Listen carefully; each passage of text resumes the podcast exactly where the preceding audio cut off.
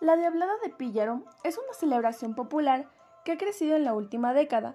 Según cuenta la historia, en épocas coloniales los indígenas se disfrazaban de diablos en repudio a las prácticas sacerdotales, al maltrato físico, psicológico, económico, moral que recibían por parte de los españoles.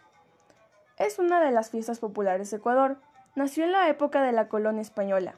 Es una manifestación cultural que en 2009 fue declarada Patrimonio Cultural Inmaterial del Ecuador.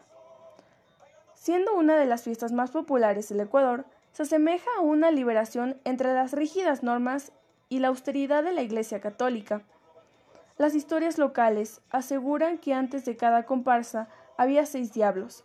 Ellos eran esclavos que iban abriendo el camino a sus amos, quienes bajaban al poblado para poner a prueba sus virtudes dancísticas.